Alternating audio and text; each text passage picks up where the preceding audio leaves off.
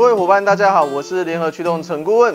最近呢，有一些老板来问我说：“诶，陈顾问呐、我不知道我们的员工他们的表现到底要怎么样才能满足公司的预期？”我说啊，老板，请问你们有做所谓的工作设计吗？他说啊，什么是工作设计？那我就知道了，老板，其实你们的问题全部都出在你们公司并没有建立所谓的职能。那什么是职能呢？这一部影片就是要告诉大家，所谓的职能是什么。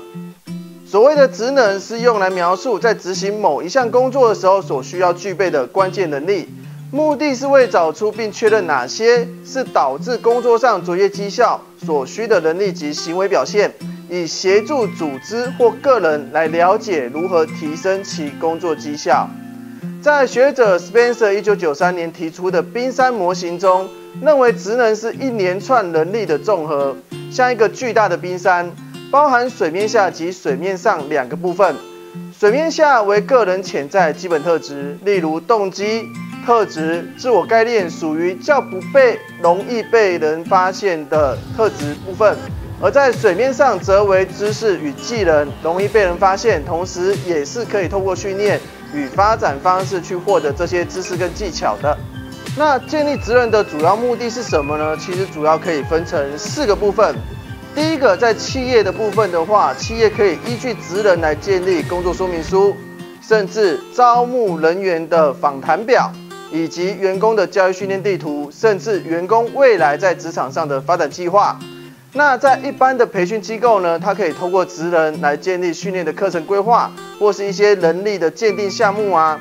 那在个人的部分的话，当然就是最简单的，就是做个人的能力评估。那甚至在学校，包含做学程的规划、辅导学生就业这几大领域呢，都是职能主要建立的目的。政府建立所谓的职能，它的目的就是在帮助整个产业面。因此，政府不管是劳动部劳动力发展署，还是教育部，甚至经济部，都有建立所谓的职能基准。那职能基准又是一个什么样的东西呢？职能基准是依据政府产业创新条例第十八条所发展的，为完成特定职业职类工作任务所应具备的能力组合，包含该特定职业或职类之各主要工作任务对应的行为指标、工作产出。技术、知识、态度等职能内涵，在劳动部劳动力发展署其实有一个表格，它可以呈现这整个架构。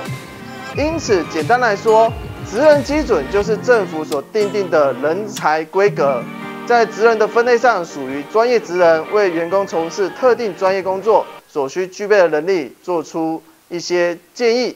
让中小企业或是产业可以有所依循，并依据这个建议来评估员工的表现。